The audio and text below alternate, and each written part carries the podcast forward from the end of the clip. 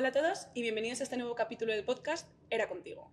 Últimamente se está hablando mucho sobre el aumento de trastornos mentales a raíz de la pandemia de la COVID-19 y se están poniendo sobre la mesa algunos debates y algunas problemáticas que en realidad llevan muchos años existiendo, pero que eran las grandes olvidadas, las grandes desconocidas para la mayoría de nosotros. La saturación del sistema público de psiquiatría, la falta de recursos destinados a esta especialidad, el drama personal detrás de cada una de las personas en lista de espera. Aparte de todo esto, eh, los seres humanos, así como cualquier otro animal social, necesitamos para nuestro desarrollo cognitivo las interacciones sociales. ¿Qué pasa? Que llevamos dos años con fuertes restricciones, muchísimo aislamiento social, sobre todo nuestros mayores, y es necesario entender las consecuencias clínicas que tiene este aislamiento. Por eso hoy estamos con Álvaro Andreu y Javier González Peñas. Álvaro es psiquiatra y Javier es bioinformático y genetista humano. Doctor en genética humana. Genial. Juntos acaban de publicar un paper en Nature Communications sobre la base genética de la relación entre el aislamiento y la soledad con la esquizofrenia. Son investigadores en el Instituto de Psiquiatría y Salud Mental del Gregorio Marañón y hoy vamos a hablar sobre todos estos temas. Muchísimas gracias por estar aquí. Bienvenidos, chicos. Muchas gracias. Me gustaría empezar preguntándoos sobre este aumento de trastornos mentales, cómo se está viviendo en el hospital, cuál es la realidad que veis desde los servicios de psiquiatría. Bueno, como bien has señalado al principio, yo creo que ya es de dominio público de que prácticamente casi todos conocemos a alguien que esté como pasándolo algo mal y en los hospitales es lo que estábamos viendo. O sea, es que ha habido un aumento eh, de casos sobre todo de ansiedad, depresión y bueno, quizá algo bastante más eh, significativo, en niños y adolescentes sí que estamos viendo bastantes más casos de eh, trastorno de conducta alimentaria, sobre todo en, en, chicas, y bueno, trastornos de ansiedad, obsesivos en, en hombres. Así que sí que eh, el, el, digamos que el aumento ha sido bastante marcado, sobre todo en ese grupo de edad ahora de, de los niños y los, y los, adolescentes, que justo además es uno de los... De, de lo que tenemos más en nuestro hospital, ¿no? por tener eh, una unidad de adolescentes, o sea, que es lo que más podemos ver. ¿Y esta saturación de la que se habla tanto en los medios de comunicación, en qué se traduce? Eh, pues se traduce en que pues, tenemos las, sobre todo las urgencias eh, colapsadas, ¿sabes? que ahora mismo, prácticamente ahora mismo eh, casi todo lo que vemos es, nos tenemos que dividir y hay una parte que está solo en la parte infantil y otra de adultos y que eh, además hay unas listas de espera muy grandes, sobre todo en, en los ingresos. ¿no? Entonces, eh, eh, bueno, eso lo, lo que vemos en, a nivel hospitalario. Luego después ya, si quieres pedir algo en citas en lo que sea como eh, la primaria de psiquiatría, que es eh, los centros de salud mental, pues más de lo mismo. ¿no? O sea, es como que existe un, eh, un desbordamiento casi como, te diría que estamos a, como decían en, eso, en, la, en la ola de la psiquiatría y estamos viendo un desbordamiento como el que se veía al principio de la pandemia, pues con las UCIs y las, y las plantas. ¿no? Yo creo que en psiquiatría eh, ahora hay una gran dificultad para, para acoger a todo el mundo que está teniendo dificultades. De todos los tipos, ¿eh? tanto patología mental grave, como hemos dicho, como eh, digamos, esa población que en otros, en otros entornos no hubiese sufrido, está empezando a sufrir ahora. Básicamente porque siempre en, patología mental existe mucho un decalaje ¿no? entre lo ambiental, lo que está ocurriendo y esa necesidad de adaptarse que, que si, no, si no lo consigues, pues eh, acaba generando sufrimiento, que es al final lo, lo que importa en, en, la salud mental. Claro, es que al final cada persona que no es atendida se va agravando el problema y va siendo como una bola de nieve. Es cumulativo totalmente, sí.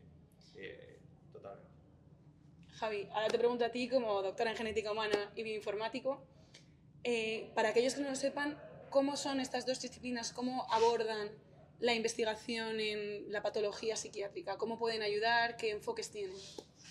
Bien, pues en, en la patología psiquiátrica, o sea, digamos que una bebe de, de, la otra, ¿no? O sea, la bioinformática, a pesar de que es un poco, la bioinformática como disciplina es más amplia, pero en la relación que tiene pues, con el estudio de la genética humana, de los trastornos psiquiátricos, digamos que la bioinformática viene a ayudar a la, a la, a la genética a procesar toda esa ingente cantidad de datos que se están generando. Entonces, hoy en día la aproximación, eh, a los la aproximación al estudio de las patologías psiquiátricas ya ha trascendido un poco a lo que sería el, estudio más restringido a la, a, la, a la, biología, a las bases biológicas y ahora mismo ya estamos generando tal cantidad de datos masivas que, que necesitamos de una disciplina como la bioinformática para hacer un procesamiento de todos esos datos, eh, sacar, sacar de toda esa información bruta pues, eh, información relevante. Luego, por otro lado, también es muy importante, aunque está muy vinculada a ambas disciplinas, eh, la, la, bioestadística, el análisis de los datos, es decir, aparte de procesarlos, luego tenemos que tratar de conseguir información eh, útil, información relevante y sobre todo eh, extraer conclusiones de toda esa ingente cantidad de datos. ¿no? En este caso, pues una fuente de datos masiva pues, son las, las, los datos de variación genética, uh -huh. que hoy en día es lo que estamos generando de forma, de forma exponencial y cada vez más. Así que bueno, eso sería un poco la, la, la relación que hay entre esas dos y en la, en la aproximación para los estudios de genética psiquiátrica. Esto tiene mucho que ver con estas palabras que se pronuncian tantísimo desde hace muchos años de la inteligencia artificial y la ciencia de datos, que muchas veces se vende como que va a ser la panacea para todos los grandes problemas de la humanidad. ¿Crees que efectivamente la inteligencia artificial, cuando la empecemos a aplicar de verdad a la psiquiatría, eh, va a resolver grandes problemas? ¿O dónde realmente a qué puede dar respuesta el uso de estos datos? ¿A qué puede responder? Pues, eh, a ver, realmente el, las técnicas eh, de análisis de datos, las técnicas de, de Big Data, o sea, hoy en día la, la, genética ya es como uno de los ejemplos más paradigmáticos del, del Big Data que ha irrumpido directamente en la última década, eh, pues en el caso de la genética, con muchísima fuerza. Ya hay muchos estudios donde se aplican técnicas de inteligencia artificial, análisis de datos eh, con, con métodos muy, muy sofisticados, hay un montón de publicaciones que salen cada mes con nuevos métodos de análisis para poder sacar más rendimiento a todos esos datos. Y, y, realmente el futuro que tienen estas técnicas y muchas otras técnicas estadísticas es, eh, desde mi punto de vista, es muy, muy, muy prometedor y creo que por ahí va a haber mucho avance. Pero yo sí que no, no me atrevería a decir que es la panacea, porque esto, y en el campo de la genética humana tenemos un precedente muy, muy claro, que es el proyecto Genoma Humano, que ya, bueno, más, más de 20 años atrás, donde se pensaba que conocer la información genética iba a dar la clave para resolver las, las enfermedades eh, humanas. Y, y, en absoluto, o sea, lo que, nos, lo que nos pueda permitir tener un entendimiento de las bases de las bases genéticas, las bases moleculares de las enfermedades, no quiere decir que nos dé la solución. Y, y, y esto principalmente puede deberse a que a que en el caso, por ejemplo, de la genética, o sea, cuando aplicásemos técnicas de inteligencia artificial, análisis de datos profundos a los datos genéticos, eh, nos podremos, eh, podremos llegar a la, a, la, a la, situación en la que entendemos cómo ejercen un riesgo las variantes genéticas, ejercen un riesgo eh, pues, tal, tal variación genética en determinados genes, pero sin embargo no vamos a tener la capacidad de discriminar qué es relevante y qué no. O sea, al final va a haber una interacción también con el ambiente. Habrá ambientes más lesivos que puedan hacer que determinadas variantes sean muy dañinas, pero otros ambientes que hagan que esas variantes no sean dañinas. Entonces, al final vamos a tener una situación de que el, podemos generar un entendimiento muy amplio, pero no tenemos por qué llegar a una solución. A lo mejor es mucho más complicado que eso. A lo mejor es que tenemos que desentrañar todas las redes de interacción con el ambiente y a lo mejor tenemos que plantear que determinadas configuraciones genéticas de riesgo, aunque las entendamos en altísimo nivel de resolución, requieren de una modificación de los ambientes para poder acercarse más a, a un estado de salud mental eh, correcto y no tanto pensar en modificar la genética. Sí, bueno, para eso también hay que, habría que tener, bueno, por lo que estoy entendiendo, acceso a, a la genética de cada persona para poder aplicar este claro. conocimiento extraído a cada caso individual es necesario saber la mutación que pueda tener alguien o la expresión sí. genética. Sí, y en, y en, el caso, de la, en el caso de, la, de la patología psiquiátrica, además es, es, todavía mucho más complicado porque habitualmente estamos muy vinculados a ese, a este, como a esta frase, sí, al modelo de variación genética o gen de la esquizofrenia. ¿no? Se repite se ha descubierto el gen de la esquizofrenia o la variante genética que te determina que vayas a tener o no depresión, pero eso realmente ya se sabe, en el mundo científico ya se sabe que no es así y deberíamos hacer un esfuerzo por trasladar esto. Es decir, ahora mismo hablamos de perfiles genéticos. ¿Por qué? Porque cada uno de nosotros en nuestro ADN, en nuestro genoma, tenemos pues miles de variantes, miles, millones de variantes y cada una de ellas contribuye más o menos un poquito a, la predisposición que podamos tener para desarrollar un trastorno psiquiátrico. Pero no hay una variante clave ni, ni hay un gen clave. Entonces el, el, escenario es mucho más complicado. Ahora, por cada sujeto, cada individuo, en lugar de detectarle la mutación, lo que tenemos es que empezar a pensar que vamos a tener que trabajar con individuos, que, que cada uno de ellos va a tener una matriz de datos, por decirlo de alguna manera, donde ahí ya está englobado pues, todos los datos genéticos a lo largo del genoma y eso hace también, habla de la necesidad que necesitamos de nuevas eh, herramientas para procesar toda esa información rápidamente y para poder extraer eh, conclusiones de toda esa información tan compleja. Claro, estamos hablando, eh, ya no hablamos de un modelo monogénico, sino poligénico. Y, pasa no solo, en la, no solo en la psiquiatría, no solo en la salud mental, con el comportamiento, sino prácticamente en cualquier enfermedad compleja, ya sea diabetes, obesidad, hipertensión. Eh, ya digamos que cada uno, como bien ha dicho eh, Javier, cada, una de las, pues prácticamente casi todas las variantes de todo el genoma actúan con unos efectos muy pequeños que pueden ser de protección o de riesgo y, y es la combinación de todos ellos las que generan un riesgo, además asociadas a eh, pues el ambiente. El que eh, prácticamente los estudios de asociación eh, genética, los GWAS, que es un poco lo que utilizamos en nuestro estudio, están basados además en un ambiente y una cultura específica. Entonces, la, una, digamos, una de las, las, cosas más importantes que se tiene que llevar la gente es como que ni siquiera estos estudios se pueden además generalizar a otras culturas, a otras eh, ancestralidades genéticas, ¿no? como se llaman ahora. Eh, y un ejemplo claro es, eh, por ejemplo, en psiquiatría, el, último estudio de asociación genética de depresión solo se correlaciona con el de, de Asia, solo se correlaciona con el de europeos en un 40%, un 0,4 de, de correlación genética. Pero es que más aún, las variantes que más se asocian, lo que llamamos nosotros eh, loci significativos, son solo de un 11, eh, eh, solo hay un 11% de los mismos.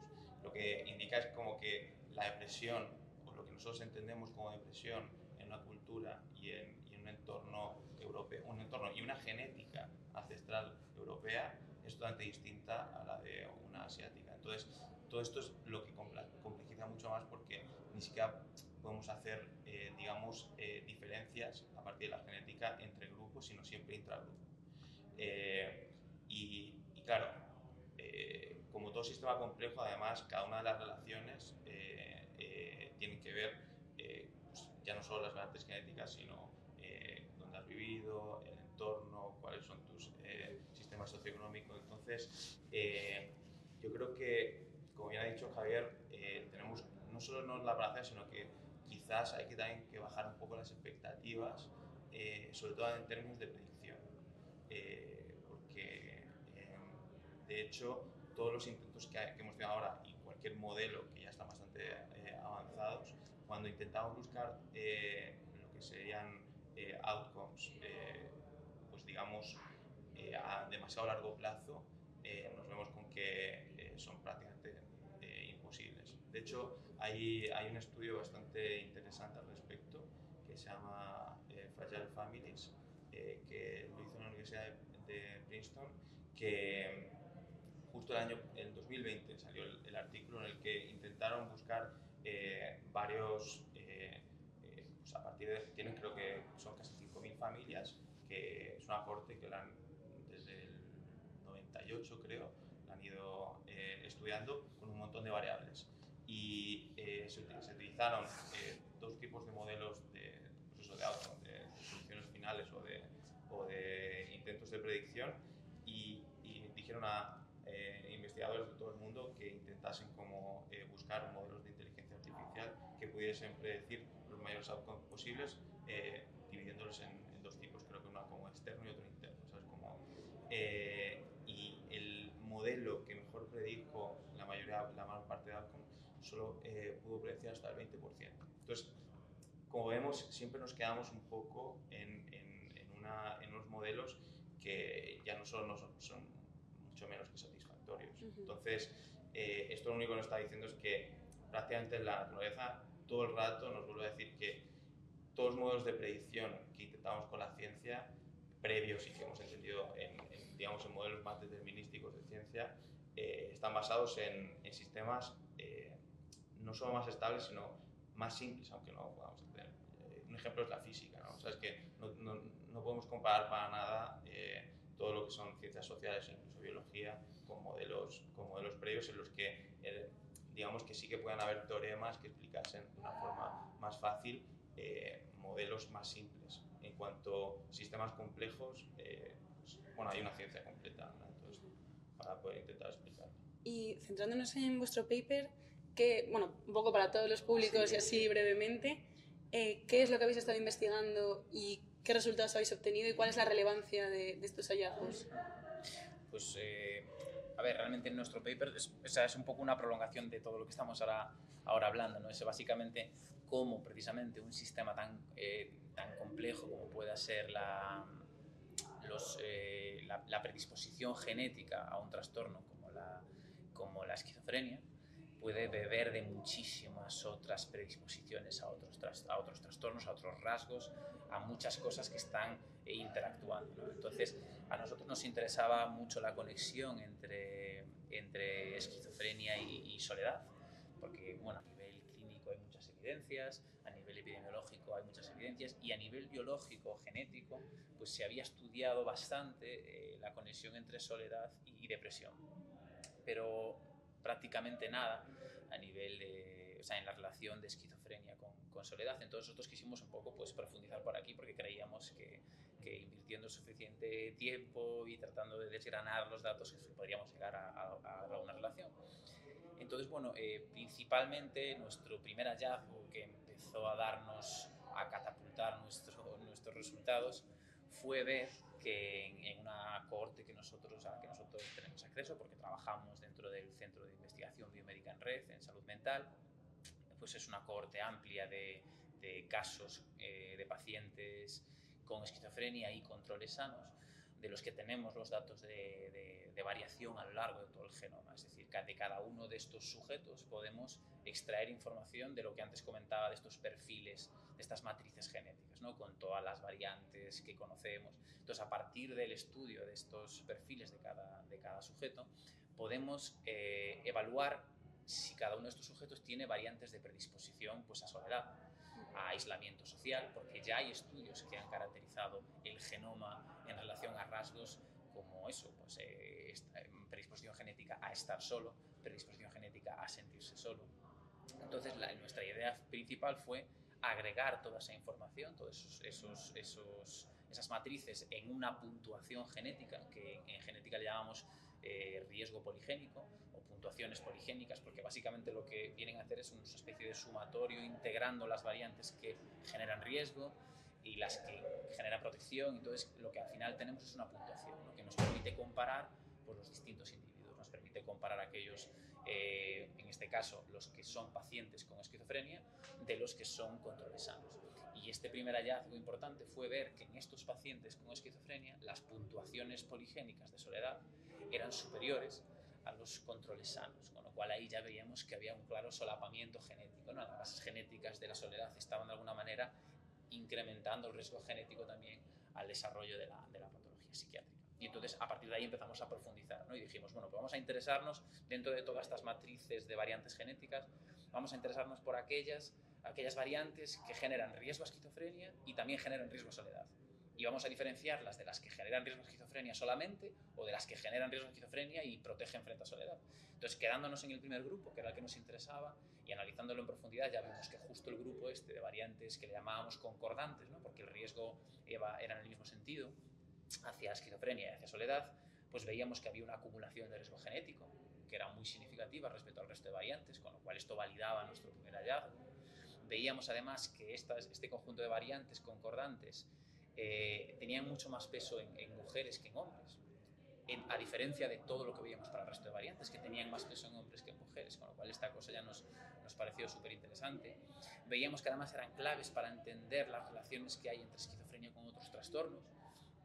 Y luego además analizamos, esto ya como paso final del, del trabajo, analizamos la estructura de causalidad. Entonces queríamos ver si de alguna manera eh, este solapamiento, porque es? Porque la predisposición a soledad luego te genera, por predisponerte a soledad, un entorno que es predisponente a esquizofrenia o al revés, es que tu predisposición a esquizofrenia te genera un estado que luego te lleva a tener una mayor predisposición, predisposición a soledad. Pues actualmente con, datos genéticos se pueden hacer este tipo de, estudios y aproximaciones epidemiológicas y lo que vimos es que la relación es compleja y bidireccional, pero hay una mayor fuerza en la, en la relación de soledad a esquizofrenia que de esquizofrenia a soledad. Aunque también la hay de esquizofrenia a soledad hacia aislamiento. Quizás ahí es un poquito particular, porque la, la de, de, esquizofrenia es casi más hacia aislamiento objetivo y sin embargo el, el, la soledad como percepción subjetiva genera una dirección más potente hacia, hacia esquizofrenia.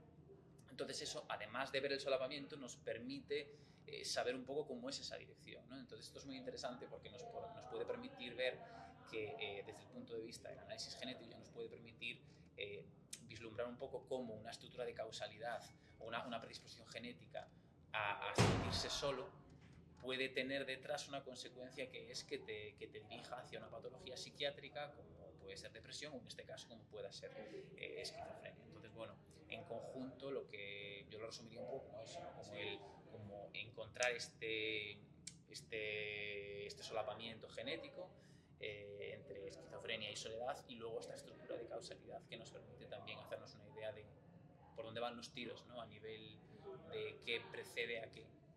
Y ahora, o sea, más o menos tiene, por resumir un poco, la soledad te puede, simplificando a lo bestia, evidentemente, sí. la soledad parece ser que puede estar llevando al desarrollo de trastornos mentales. Entonces, ¿creéis que este aumento de trastorno mental que está habiendo a raíz del COVID-19 puede tener que ver con la mayor soledad que está viviendo la gente por haber tenido que cortar vínculos sociales, tener que estar aislado? ¿O tiene más que ver con el manejo de la incertidumbre, la, cómo se nos ha visto irrumpida nuestra vida con el COVID? Eh, respondiendo a tu pregunta de, de si le está afectando, eh, pues eh, como es obvio, yo creo que eh, lo que está afectando es algo, es algo, de una manera mucho más global, ¿no? Es decir, todo el cambio en el estilo de vida que, que hemos vivido eh, está dando, digamos, eh, sus frutos negativos ahora. Pero curiosamente, los estudios que se vieron al inicio de la pandemia hicieron que vieron que justo cuando todo el mundo estuvo aislado, eh, hubo incluso un descenso en, al principio en los suicidios y un descenso incluso en, en, la, en la, digamos, en la incidencia de, de, patología que estábamos viendo. Lo que indica un, un, poco en lo que digamos, nos lleva a esta parte, importancia de esta parte subjetiva, de cuando todo el mundo estaba encerrado en casa, uno no sentía que se encontraba tan mal. Y de hecho, eh, vemos que distintos perfiles eh, de pacientes incluso están mejor, ¿no? porque no tienen que enfrentarse también, en el caso, por ejemplo, de, de muchos, eh, de muchos pacientes con trastorno de espectro autista, vimos que al inicio eh, algunos lo pasaban muy mal, pero otros no lo pasaban tan mal porque no tienen que enfrentarse un poco a, a las, digamos, la, a, los retos y que, que implica cualquier, pues, estar en, so, en, sociedad, ¿no? En muchos casos, ¿no? Eh, y, pero claro, como vemos, cada uno de los perfiles, incluso en una misma patología, puede eh, responder de una forma distinta. ¿Qué, es lo que, ¿Qué es lo que más hemos visto luego? Pues eso, que ahora mismo eh, la respuesta eh, es, un poco, eh, es un poco difícil de responder y, va de, y, dependerá un poco de grupos de edad, de grupos de pacientes, porque igual que hemos comentado muchísimo eh, los pacientes en, en, niños y adolescentes, yo creo que eh, toda esta soledad está afectando eh, de forma negativa, incluso quizá no tanto exclusivamente en salud mental, sino en salud en general, como bien se ha visto en otros estudios, en gente más mayor, en que mucha, yo creo que un porcentaje bastante alto del aumento de mortalidad eh, puede estar debido también a, a, este aislamiento en el que la gente pues, acaba deprimiéndose y no quiere, no quiere seguir viviendo. Entonces, yo creo que, que como todo, creo que cada, para responder a esa pregunta habría que ver como, mm, digamos, cada, cada fase y cada pequeña porción de eh, todo el ámbito epidemiológico, ¿no? Y, y como, como todo aún, aún estamos estudiando. ¿no? Sí, es complicado, por ejemplo, lo que decías antes, porque fin y al cabo, si todos estamos solos o todos estamos pasando soledad, es como que todos la estamos pasando compartida, ¿no? Entonces es Ya. esa sensación de hasta qué punto esa soledad eh, percibida no es tanto si todos estamos como en ese primer momento en el que parece que es una contingencia momentánea, ¿no? Luego si se, se cronifica, pues a lo mejor ya las expectativas se rompen.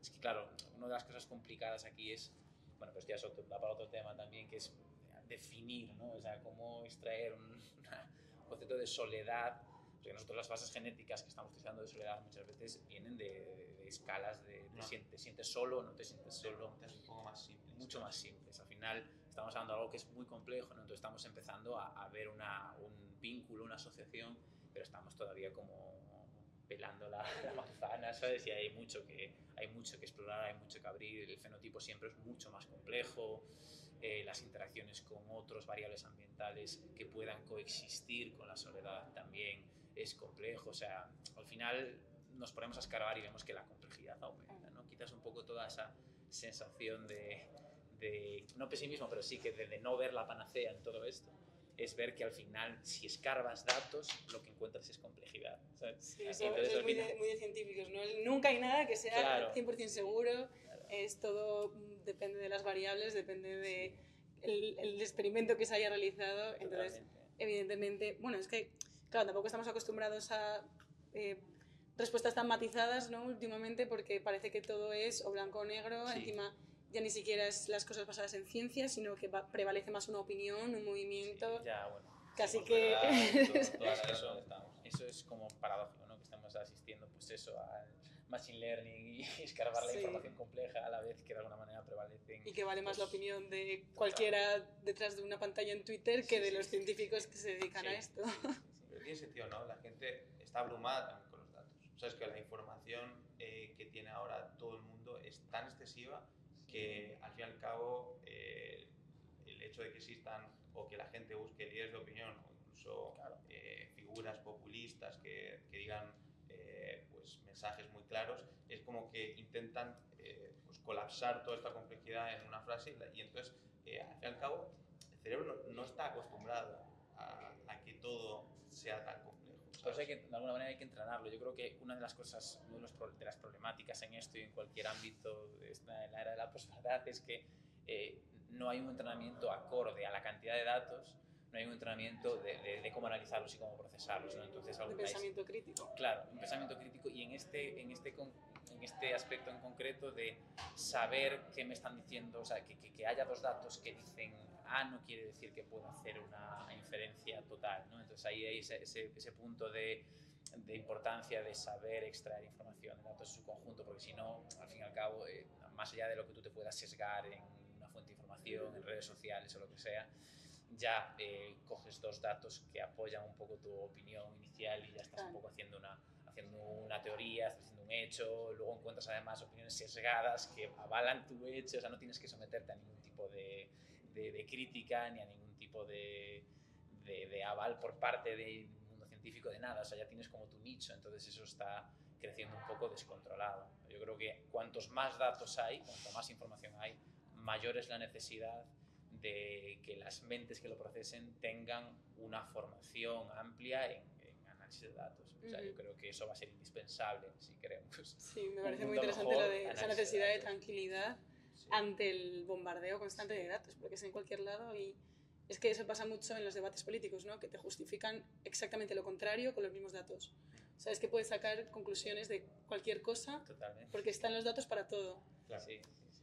Sí, eh, se necesita también un poco más de cultura probabilística, ¿no? ¿Sabes? Porque Sí, o sea, venimos- estadística. cultura Sí, estadística. sí, sí, porque venimos un poco de, de- de formas incluso de pensamiento científico, incluso más determinista. Mm. El- y, y Es por un poco eso lo que se busca, ¿no? Como que la mente está deseando la determinación. Estás buscando la determinación y cuando te metes en un Pero ámbito que de... tiene sentido, ¿no? Cuando Sí. estábamos hasta hace nada, o incluso lo que nos ha llevado hasta, hasta digamos, las sociedades modernas, también es un poco eh, simplificar eh, o buscar determinísticamente eh, ciertas cosas. ¿no? Cuando estábamos en la selva, pues si habíamos eh, una imagen a rayas amarilla y negra, pues era un tigre o era una serpiente, entonces salías corriendo, ¿no? No tienes como que mirar exactamente cuáles eran, si esas se combinaban con otras cosas, salías, ¿no? Entonces yo creo que eso es, digamos, es un ejemplo muy extremo de lo que estamos viendo ahora, ¿no? En el que eh, eh, existe por primera vez toda esta información de algo que sí que nos es relevante y que además nosotros estamos creando,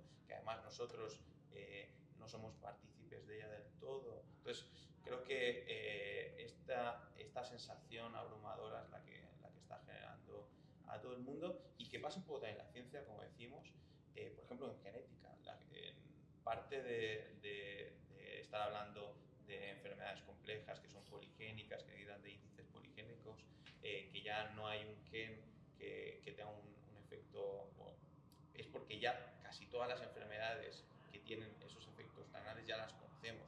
Entonces la gente espera que, que, digamos que las soluciones o las búsquedas sean similares a esos que hemos conocido, pero no es que hemos, esa porción de la realidad o esa porción de la naturaleza hemos conseguido más o menos analizarla y todo lo que nos queda ahora pues es esta red eh, pues un poco loca que, que tenemos que, o, que queremos ir un poco desentrañando pero que, que va a ser eh, muy difícil porque además implica eso eh, que, que, sea en muchos casos muy específica. Yo pongo siempre el ejemplo de, del tiempo,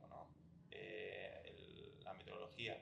Eh, tú puedes saber más o menos qué tiempo puede hacer en, pues en, Madrid, en verano, que va a hacer calor, pero tú no sabes qué día exacto el año que viene va a hacer, si el día 4 de junio el, el, año que viene va a, llover o no. O sea, que tú puedes tener una probabilidad de saberlo, pero no lo puedes saber. ¿Por qué? Porque se necesita estar en un momento específico, es decir, eh, predecir de una semana más o menos, con unas condiciones previas eh, específicas y que eh, se necesita además hacerlo en cada momento. Entonces, predecir este tipo, digamos, comportamientos o futuros o, o digamos, objetivos a largo plazo de la vida humana, yo creo que eh, van a tener que ser siempre como eh, muy, digamos, en cada momento, ¿no? No se pueden predecir a largo plazo muchas cosas, salvo pues, cosas grandes, ¿no? Como el tiempo, ¿no? Es decir, en verano va a hacer calor. Y un poco en esta línea de la necesidad de pensamiento crítico y de empezar a formar a la gente eh, acorde a cómo está cambiando la sociedad, eh, se dice mucho últimamente lo de que sin ciencia no hay futuro. Pues con la carrera que ha habido por desarrollar la vacuna, los tratamientos contra el COVID y tal, vosotros como investigadores, ¿cómo habéis visto este panorama científico investigador en España? ¿Cuál es la realidad de verdad de las personas que están ahí detrás del microscopio casi? Sí, a ver, esto quizás es un poco la parte más triste ¿no? de hablar de la ciencia, es hablar de las condiciones de los científicos. Eh, pues la verdad es que pues a mí me produce una enorme tristeza porque, en primer lugar, por, porque, porque somos ya pocos los que nos quedamos aquí. O sea, los que nos quedamos en España somos pocos eh, porque tenemos circunstancias especiales o porque pues, individualmente nos merece la pena o lo que sea. Pero está nos claro. Gustan las cañas, ¿no? O igual, o igual nos, gusta, nos gustan las cañas. Pero, pero en, en general, la mayor parte del, del talento, de, de, mentes prodigiosas, se marchan fuera porque tienen mejores eh, oportunidades no para, eh, no para la gloria ni hacerse millonarios, ¿no? sino para tener una estabilidad, un trabajo estable y, y, unas expectativas de futuro. Lo que es una paradoja tremenda lo que se invierte en formación en este país de, personal científico y lo poco que se invierte en retención de ese personal que has formado. O sea, es que es casi más, sería más acorde a la expectativa de decir, mira, no invertimos en, si queréis formaros, marcharos fuera, ¿sabes? porque al fin y al cabo no os vamos a retener, o sea, vamos a retener a, a unos pocos y además mal retener, con becas, contratos que están mal pagados, que luego a ver si consigues una financiación a, a mayores y, y, después, cuando llegues a una determinada edad, que supuestamente tú inicias una carrera para tener una estabilidad, ahí ya no, vas, no sabes lo que puede haber. Es decir, de repente justo cuando tienes que estabilizarte, no hay, porque no hay plazas para estabilizar, no hay formas de estabilizar, eh, siempre son todo problemas. Yo llevo, llevo escuchando pues, eh, desde hace 10, 15 años que, que, recuerdo frases como, bueno, vamos a invertir en retener el talento, en capturar el talento, que no se vayan, no sé qué, son todo palabras vacías que hacen el titular, pero claro, los científicos somos pocos, o sea, somos pocos, tenemos poca fuerza y además es que somos, o sea, nos, como que nos humildifican con el tiempo, ¿sabes? Como estamos tan acostumbrados a estar siempre en continua revisión, en continua... Eh, o sea, es como que nos, nos, obligan a estar claramente, somos mucho menos protestones que el resto de, de, colectivos y estamos absolutamente ignorados. Pero luego, como, como bien decías, pasa una cosa como la pandemia del, del COVID y al final lo que vemos es, bueno, pues aquí nos ponemos a la cola de, bueno, y gracias que aún tenemos forma de, de obtener las vacunas, pero, pero en, en, general cualquier desarrollo de cualquier tratamiento, cualquier forma, y ya no solamente a nivel de desarrollo de tratamientos, sino de equipo pues de epidemiólogos, de, de, gente que pueda estar respondiendo rápidamente a las necesidades puntuales, es que no, no lo hay, o si lo hay es porque ya se han quedado y, uh -huh. y, a ver qué nuevo equipo de, de, de científicos habrá en las necesidades del futuro. O sea, a mí me parece un panorama bastante, bastante desalentador que espero que cambie. Pero bueno. Sí, eh, segundo todo lo que ha dicho. no, porque además, y bueno, en mi caso es un caso particular, porque claro, yo, eh, digamos que para mí hacer ciencia es una lección, porque digamos como que, eh, soy, digamos que yo estudié medicina, y entonces lo normal hubiese sido que hubiese seguido como con, con la carrera más clínica, ¿no? El problema es que, que sea una lección eh, que yo creo que es bastante necesaria, para, aunque sea también para, para dar esta, este punto ¿no? de, de, un enlace entre una, eh, digamos, ciencia más básica y una más aplicada. Pues todo este interés en España es casi más a costa de, de perder dinero, o sea, de las personas. Que, es vocación sí, pura, ¿no? O sea, al final... Sí, sí es, es, vocación en el sentido de que eh, implica un interés propio que, que, que es sacrificar eh, pues muchas cosas, ¿no? Y sobre todo comodidad y, y a nivel... Y Reconocimiento incluso. ¿no? claro. sí, sí, sí. Y, y, a nivel, ya digo, a nivel económico no es que... Estoy prácticamente seguro que pocos científicos que si quieren dedicar a la ciencia tienen como una de sus ambiciones ganar mucho dinero. Entonces, muy pocos científicos. O sea, lo que a lo mejor les preocupa más y lo que, donde yo creo que reside más el problema es la falta de estabilidad, de un trabajo digno, estable, que te proporcione, pues, eh, no, no, mucho dinero, ¿sabes? Es, es pedir una estabilidad, un, como cualquier otro... Es que a lo mejor luego lo, lo, lo que se acaban viendo son gente, doctores, eh, que están en su tercer postdoc, que están a un nivel de precariedad que no encuentras en otras, en otras profesiones que requieren muchísima menos formación, muchísimo menos currículum y muchísima menos dedicación. Entonces al final encuentras, te encuentras en que cómo, cómo pretendes que haya una, o sea, tienes que tirar casi de, de motivación, de, de, de moral, de, uh -huh. ¿sabes? de, ser un héroe por la ciencia, que al final te das cuenta que las contribuciones son siempre muy poquitas, o sea que eh, la cuestión es que te guste mucho lo que haces, pero claro, si va por encima que ya de por sí asumes que estás entregando tu motivación y tu esfuerzo y tu cerebro y tu tiempo a, a, a algo que ya tiene un poco de amor al arte, pues al menos eh, genera un, un, ambiente propicio para que esa gente que tiene esa ilusión o que tiene esa capacidad, porque al final es que es muy complejo estarse formando todos los días con métodos nuevos, tienes que formar, o sea, en mi caso, por ejemplo, de genética, de repente te viene la ola del Big Data, tienes que formarte en estadística, en bioinformática, eh, leer papers todos los días, es, es, un continuo estudio y es, es cansado. Dirigir tesis, dirigir proyectos, es, es complicado, pero pero es que aún por encima cuando lo haces teniendo que pedir cada mes o cada seis meses un contrato porque no sabes si se te va a acabar el siguiente que tienes, es que es como dinamitar un propio tra tu propio es, trabajo. El sistema actual de becas. Es, es, horrible, ya no solamente por el tiempo que pierdes en, la, en el papeleo, y la, sino porque es que al final da la sensación de que es eso, que tienes que estar mendigando cada no sé cuántos meses eh, una posibilidad para seguir haciendo lo que haces. Que te pagan por tu trabajo. Pero bueno, y ahí de cada gente que, que, has dicho de tener que estar todo el rato formándote y un poco sí. ¿no? el, el, sistema lo que hay, ¿sabes? Eh, los emolumentos, las condiciones sí. y, y, un poco eso, lo que se genera alrededor de ello. Así que sí, yo creo que eh, dentro de todo aún así podemos estar, y mira que nosotros aún así estamos en un sitio bastante estable comparado ah. con, con, otros compañeros ¿no? de, sí. dentro de España. ¿no? Pero, sí. el programa general, en general es un poco complicado, pero bueno, esperemos, esperemos que cambie. Pues qué, qué pena, normalmente cerramos los programas con una nota positiva, en plan, bueno, Bueno, chicos, las historias de positivo- superación. Lo positivo es que así tenemos un ratio muy bueno de publicaciones y, Sí. que, también, y que puedo decir que en España también se puede hacer ciencia e intentar pelarse un poco con gigantes, que yo creo que no, no está mal. Sí, o sea, yo creo que es, es una cuestión de, de, de- de N, ¿no? Es decir, bueno, y también es cualitativo, pero, pero en general sí que hay muy buenos científicos en España. Eso es una realidad. Y de hecho, eh, lo que decía él es totalmente cierto. O sea, en el ratio de, eh, de, de publicaciones o de productividad científica por, Por- por persona, financiación, claro, ¿no? por, Por por financiación, Por euro invertido. No, no, Claro, es- es- es muy alto. el otro día, Es ¿no? muy alto. había Pues esa es nuestra nota positiva. hay, hay pocos recursos, pero los utilizamos genial. Claro. Bueno, chicos, ha sido un auténtico placer, ha sido una conversación interesantísima. Además, me ha encantado porque normalmente hablamos como más así en tono más coloquial y esta ha sido un- una perspectiva mucho más científica y muy, muy, muy interesante. Enhorabuena por el paper. Gracias. Eh, y bueno, espero que os haya gustado el capítulo y como siempre os decimos, os dejaremos el link al paper de, de ellos por ahí, por, no sé dónde lo dejamos, pero bueno, por ahí abajo os lo dejamos en nuestras redes sociales y ya sabéis que compartir el vídeo, suscribirse, comentar siempre nos ayuda muchísimo. Bueno, hasta el próximo capítulo, muchas gracias. Chao. Chao.